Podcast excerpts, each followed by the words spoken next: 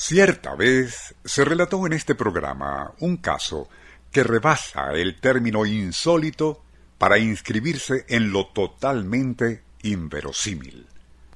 Ocurrió en Huelva, España, a mediados de 1990, cuando un grupo de cirujanos atendía a Enrique Espinosa, inspector de policía, gravemente herido durante una balacera. En plena intervención, el funcionario sufrió un paro cardíaco, quedando sin signos vitales. Mientras los médicos aplicaban recursos de emergencia a quien ya daban por muerto, una de las enfermeras en el quirófano creyó observar un tenue halo azul pálido que parecía haberse formado como a un metro por sobre la cabeza del cadáver. Incrédula, notó cómo la nubecilla en cuestión gradualmente se movía, adquiriendo tintes violeta. Luego, y ya ante la vista de todos, de ella se desprendió un filamento hacia la boca del difunto, cuya máscara de oxígeno ya había sido removida. El resto de aquel halo azuloso siguió después desapareciendo hacia el interior del cuerpo. Justo entonces, los monitores comenzaron a registrar leves signos de vida. Unión Radio presenta Nuestro insólito universo. Cinco minutos recorriendo nuestro mundo sorprendente.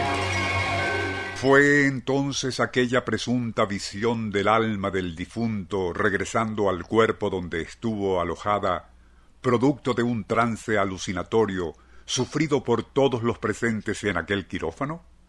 Probablemente sí, pero, y según nos lo comentó el profesional que nos contó lo de aquella imaginaria nubecilla azul en el quirófano, esos retornos a la vida después de una muerte clínica son más frecuentes de lo que se supone. A mediados del siglo XVI, Andreas Vesalio, el más famoso patólogo de todos los tiempos, ya se disponía a practicar la autopsia al cadáver de un noble español recién fallecido, cuando éste mostró señales vitales. Eventualmente, el gentil hombre se recuperó totalmente, pero Vesalio fue llevado ante un tribunal de la Inquisición, donde, y tras ser severamente interrogado, quedaría absuelto. Curiosamente, y transcurrido algún tiempo, aquel mismo gran inquisidor que había juzgado a Vesalio sufrió un colapso y habiendo sido declarado muerto, créase o no, él también recuperó el conocimiento cuando ya se encontraba en la mesa de otro patólogo. Uno de los episodios más impresionantes, por no decir aterrador, de los muchos que el investigador Lyle Watson cita en su libro el error de Romeo se refiere a lo sucedido en 1964 y en la morgue de un instituto forense de Nueva York. Justo cuando un patólogo de guardia practicaba la primera incisión a un cadáver, aquel presunto muerto se incorporó y estirando la mano atrapó por el cuello al cirujano. Fue tal la impresión de éste que falleció de un síncope cardíaco. Unión Radio presentó Nuestro insólito universo.